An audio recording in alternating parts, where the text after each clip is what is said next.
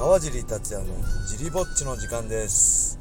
はい皆さんこんばんは、えー、たった今ねライジン28東京ドーム大会が終わって、えー無事解説の仕事を終え、まあ帰路についているところです。茨城帰ります。はい、小林さんお疲れ様でした。お疲れ様でした。ジリぼっちと言いつつね小林さんも一緒にはい、一つ付き添ってもらいました、えーいやーすごかったですね、あのーまずね何がすごいってね、あのいきなり初っ端から噛んでしまったってことね、えー多分2017年の大晦日ぶりぐらいの解説なんで4年ぶり3年半ぶりぐらいなんでえちょっと緊張してたのかはい、魂っていうのをね、タモシーって言ってしまいましたね。あのーちょっと、ああ、やっちまったと思ってね、いきなりだったんで、うわ、この後大丈夫かなと思ったんですけど、まあ、どうでしたでしょう？皆さん、解説ね、テレビや、なまあ、フジテレビや、まあ、スカパーとかね、ライジン TV、エキサイティングライジンで聞いてくれた方、感想を、はい。ツイッターとかでね、教えていただけるとはい、嬉しいです。褒められると思います。はい、そして試合としてはね、はい、まあ第1試合ね、ヤマスがはい、まさかの苦戦、はい、僕の予想を翻すブラックパンサー選手ね、はい、あれブラフでしたね、はい。試合決まった時言ってた極真の練習、空手の練習しかしませんみたいな、完全に MMA の練習してましたね、タックルの切り方がすごい的確でした、あれ、何も練習してないんで、あれだったら天才ですね、あの騙されました、僕自身、あのね、いや、これ体格差もやっぱウェルター級チャンピオンらしいんですけど、小野寺さんに聞いたライライズの。いや、ウェルター級って66キロで、まあ、ヤマスと同じじゃんと思ったんですけど、はい実際体階級き体重きつくて上げたらしいですね。だからやっぱりヤマス、まあ、通常体重も大きいし、はい、あの階級もでかかったんでしょうね。あの向かっても。ちょっと、うん。なんかね、まあ、ヤマスは勝ったんですけど、イエ,、ね、イエローカードとレッドカードが出て、ね判定ではヤマスだったんですけど、はい。まあ、あわやってとこもありつつ、はい、なんか、引き立てちゃったかな、ベイノア選手の MMA の可能性っていうのをね、引き立てちゃったかなっていう感じでしたね。うんそして、まあ、2試合目が、い。渋沢選手対須田亮選手は、はい、うーんまあ解説席に、まあ、第1試合目ドミネーターの試合もそうそうなんですよ。解説席にいなかったんで、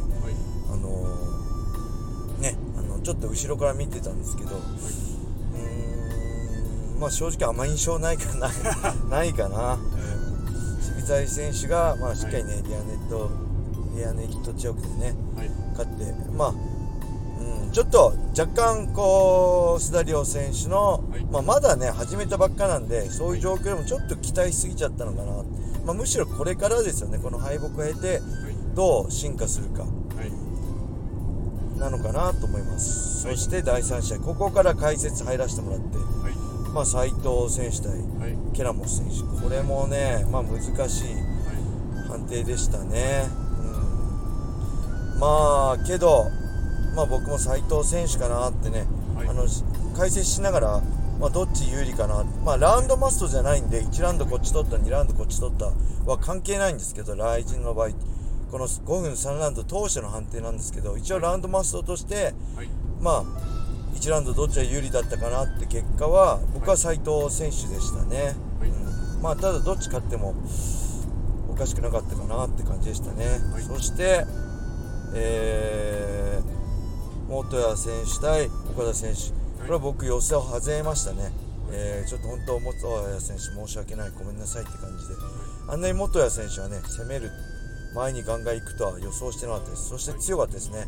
首相撲からの膝蹴りも連打もはい。すごい的確でちょっとね若干その攻撃に対して岡田選手がはい、対処できてなかったかな。はい、そしてその岡田選手の勝利の方程式をね狂わせることができた。素晴らしい元谷選手の勝利だったと思います。はい、そして次は第5試合目大久保選手対、えー春日井選手ね。はい、これもね、まあ、硬い試合でしたけど、まあ、これトーナメントですから、先が続きますからね、大久保選手はね、やっぱり結婚式、結婚を見据えて賞金稼ぎたいって言ってるんで、まあ、この辺しっかり勝って、まあ、次からはね、まあ、相手が誰になろうと、まあ、残った8人、ハードな試合になると思うんで今まで散々ね大久保選手もハードな試合散々来日してきてはい。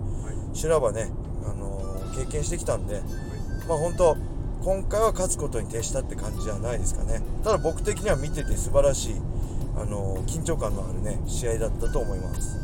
はい。そして第6試合ここでねまあ本当井上選手のはい。強さが垣間見えた。すごいなと思ったんですけど僕はむしろ、まあ、石渡選手の気持ちの強さだったりね気迫だったりにね惹かれて、まあ、この2人だったからこそ、まあ、今まで正直ねこの試合までの5試合若干判定続きでしたよね。ちょっとね、はい。正直大丈夫かな、まあ、第1試合、第2試合見ててね、あ、これ、滑り出し、ちょっと厳しいかな、この大会、どうかなって僕、心配してたんですよ。はい。けど、まあ、そこでね、はい。あのー第6試合で、まあ、本当、石渡選手と井上選手の戦いで爆発しましたしたよね、はい。これちょっと雰囲気変わりましたよね、はいあのー本当、わーって、本当、声出せないのがね、あの残念なぐらい、熱狂もファンもね、声出したかったと思います。素晴らしい試合でしたね、そして本当、石渡選手も負けはしたけど、はい。僕はもう本当、すごい印象に残りました、い。石渡選手の気持ちっていうかね、戦いっていうか、やっぱこの同世代だったり、はい。同世代で上の選手にね、あのー響く戦い方をしてくれる素晴らしい選手ですよね、本当、お疲れ様でしたって感じですね。そして第7試合が朝倉海選手対渡辺修斗選手。これもね負けはしましたけど、渡辺修斗選手は自分のやるべきことをねしっかりやりきりましたね。その結果として、まあ、朝倉海選手の方が強かった。あのパウンドやばくなかったですか？そうなんですバンタム級であんな強いパウンド打てるの？っていうぐらいあのやばいパウンドだったんで。立立って打ってるみたいな。はい。ちょっとね、あのパウンドと、まあ、解説も言ったんですけど、マットに挟まれる、はいその頭蓋骨の、どうなってるんだっていうぐらい危ないと思うんで、もう本当レフェリーはね、ナイスストップだったと思います。若干早いかなって思った人もいるかもしれないんですけど、いや、本当に空中じゃないんで、壁に挟まれて、壁と拳に挟まれてるんで、本当レフェリーはね、ねあの、本当ナイスだったなと思いますね。うん。そして、えー第8試合が、はいムサエフ選手対はいソーダ選手ここちょっとまあ試合動向のちょっと榊原さんも噛んでませんでした？マイク。若干噛んでたような気がしたんですけどどうですかね、えーそしてまさかのね、はい。まあ、新柔術マジシャンはい。コベルト・サトシ・ソーザ・サトシ選手が三角。三角ってこんな簡単に決めるの？決めちゃ決めれるの？っていうぐらい。放送でも言ったけどね三角締めってそもそもそんな簡単に決めらんないんですよはい下になりました。はい三角締めって本当25年前の工房じゃないんだからっていう感じでねあのいつの時代の工房っていうぐらいなあのすごかったですね。決してこうムサイ選手も絶対対策はしてたし両一番警戒してた技だと思うんですけどそれでも決めちゃう。しかも序盤にねちょっとねもう本当脱帽あっぱれって感じですよね。打ち込みの稽古みたいでした。そう本当そうですよね。本当ムサヒ選手には失礼だけど本当打ち込みみたいな感じで,、はい、でタップしたんですよね。若干僕解説席から。でもモニターからでも見えなかったんですけど。手手の指が動いてたはい。あ本当ですか？手が決まっちゃってて、はなんかムサエフ選手の指,、はい。指だけでこうああなるほど。そうちょっと。でどこが決まっ三角が決まったのか。あのまあストレストレートアームバー的にあのムサヒ選手の右の肩とかね肘が決まったのがちょっと若干まだ分かんないんですけど解説しててもね藤井さんとどうだったんですかねって話になったんですけど、まあ、とにかくすごいですね。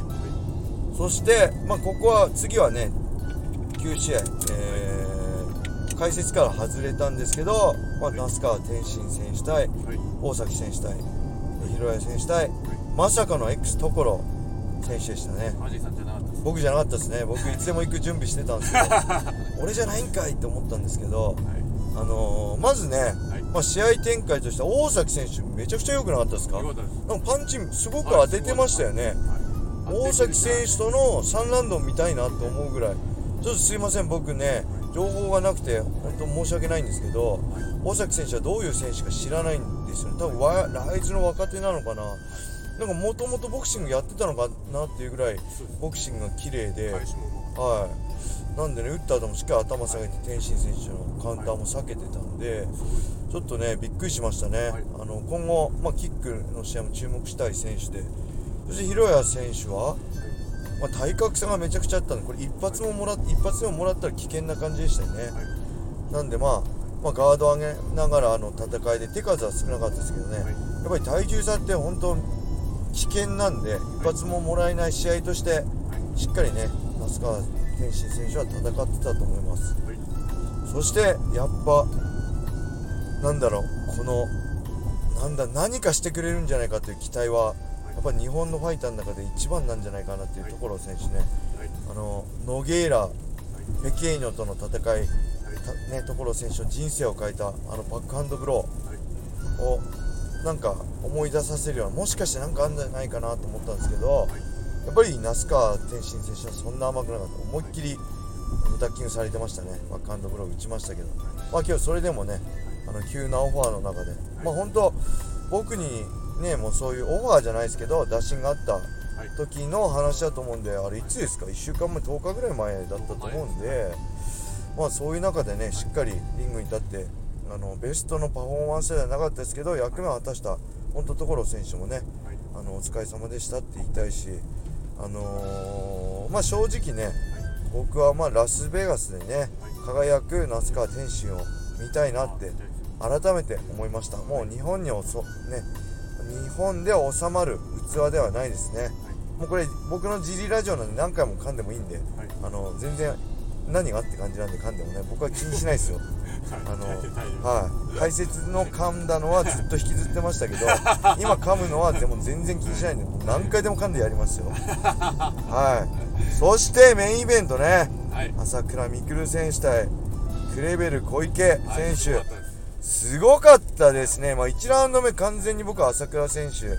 でここから消耗して、はいまあ、クレベル選手はね下がりだしたらと思ったんですけど下がらなかったですね、むしろ打撃聞いてましたよね聞いてましたね、いや、めちゃくちゃ聞いてました、あの高田さんはね、あのいや、なんか回復しましたねって言ったんですけど、聞いやずっと多分2ラウンド目まで聞いてたと思うんで、あのうん、そういう中でね、あれ、何なんでしょうね、目が、右目がぽっこり朝倉選手、腫れてたのは。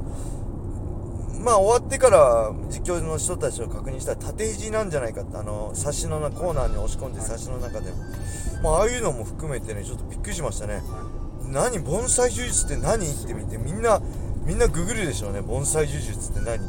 明日からねきっと呪術道場なんか確変状態で大変なことになると思うんであのまあこれでねより MMA の楽しさねやっぱり今なんだろうずーっとねまあスタンド？はい。スタンド寄りの MMA ファイターはい。ばっかりが中心になってそういうの憧れて全然寝技しないであのー MMA ファイター目指してる若い子がいるっていう噂も聞いてるんで決してね朝倉選手ねミクル選手も、はい。あのみんなあの武蔵選手も寝技できないわけじゃないんですよね、はい。全てができた上で打撃が得意で。その上ではあの盆栽術のクレベル選手と武蔵あのサトシ選手は三角で取ったっていう話なんであのこれからはねよりその寝技の重要性だったりがね、あのー世間にも伝わるんじゃないかなと思って、はい、僕はまあ選手ね、あのースカパーの最後にも言いましたけど、まあ、これでね終わりじゃないんで、あのー負けた選手もここから新たにね、あのその全ての選手のストーリーが始まると思うんで、あのこれからもね、今日本当、えー東京ドーム大会にで戦った全てのファンファイターに感謝しつつ、はい。本当にねありがとうございましたっていう感じで、これからもね、あの勝った選手はもちろん負けた選手のはい。もうこれからも期待して、えー今日はね終わりにしたいと思います。はい。そして本当ね、はい。えー緊張しましたね。はいいきなり噛んだから本当やべえ今日と思ってあ今日ダメな日かなと思ってめちゃくちゃ勉強したんですよ。本当3年4年ぶりぐらいのはい。解説だったんで、もうね本当にあの全部試合も遡ってあのライジン以外の試合も遡ったり、はい。あのライコンとかね、それぞれのだあの公開練習とかも見つつ、まあ、どんな感じで戦うかとかね情報を全てね網羅してあのやってきて昨日のね会見とかも全部ねもう寝たかったんですけどはい。ジム終わってもう眠かったんですけど全部見直してはい。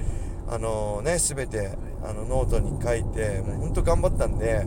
自分の友達からは、はい。川地さんの解説良かったとあ本当ですか？あのね本当ねあのーまあ伸びるのあ褒めると伸びるんでね。あの褒められすぎると調子乗るんですけど皆さんのねそのぜひねはい。このツイッターこのジリぼっちを、はい。まあ、引用リツイートしてもらってはい。感想をね、まあ、試合の感想だったりコメン解説のこん、ね、感想だったりしてもらえるとはい。もう本当あのやってよかったなって思えるんで、い。あのぜひねあの引用リツイートからの、はい。あのコメン感想を教えてください。そしてねまあツイッターで散々言ってたんです。ジムのねトイレ問題もはい。とりあえず解決してジムのねトイレが昨日ちょっと壊れちゃってはい。詰まっちゃって大変だったの。後半から使用できなかったんですけど、ちょっと今日ね午前中からあの見てもらってなんとか僕が僕らはね東京ドーム大会に出発してからはい。着いてからね治ったとの報告が来たんで、い。とりあえず安心してはい。あの会員さんもねはい。あのまた火曜日からぜひはい。よろしくお願いします。はいそんな感じですかね。あと何かありますか？小林さん。言っとくこれは言っとかなきゃいけない的な。なんか大阪大会にも、はい。盆栽柔術の資あ格が出るらしい。そうですね。はい。そうですね。はあのその辺あの倉本選手とやるんですよね。いはい。あのなんでちょっと楽しみですあねとは来人見てこう楽しいなとかこう格闘技やってみたいなっていう人はぜひファイトボックスあそうですね。茨城県つくば市並木ショッピングセンターにあるファイトボックスフィットネスホームページからね体験のお問い合わせをお待ちしてます。はい。そしてねあのどうなんだろう。藤井さんに大阪も解説やるんですかって言われたからいや全然やんないです。何も話聞いてないです。多分ねはい。あのまあワウワウで今日 USC あって高坂さんがはい。あのワウワウだったし、まあ、中井さんも今日セコンドついてましたよね。なんで、その2人の代役として僕が選ばれたのかなってちょっと思ってるんで、まあ、今今のところ解説のオファーないってことはないですよね。今からよろしくって言われてもなんかえ今からいや無理じゃないですけど 今から資料全大会、まあ、キック多いんで MMA 少ないからあれですけど、まあ、バンタム級の4試合ね8人の試合とかめっちゃ見返してやるの結構大変なんで、はい。あのちょっと分かんないですけどまあ2週間後のね来人大阪大会も皆さん、はいまあ、会場だったりもうか会場はダメなのかな？あのースカパーだったりね、ライジンライブエキサイティングライジンではい。見ていただけると助かります。あのーはい。あの、まあ、藤井さんもけど私もまだなんか言われて話言われてないんですよねって言われてるから。えマジで？って俺今から来たら俺大阪行くの？って思ったんだけど。どうなんだろうね。今今なければどうなんですかね。ちょっとちょっとわからないんでもしねまあ受けるかわかんないです。ちょっとねはい。あのー大阪コロナの状況にもよるんでまあまたね2週間後僕、あのーもし解説とかねなかったらこのスタンド FM とかふわっちとかでね見ながら、まあ、ペーパービューとか見たりしながらやろうと思うかなと思ってああとひまあ大阪大会はねあれないですよね。フジテレビの、まあ、地上波ゴールデンとかはないと思うんでまあ深夜とかにね録画放送だと思うんで、まあ、その辺も含めてまた、はい。え2週間後はい。ライジン29で楽しみましょう。はい。それではね、えー皆さん東京ドームから帰りましょう。お疲れ様でした。またねー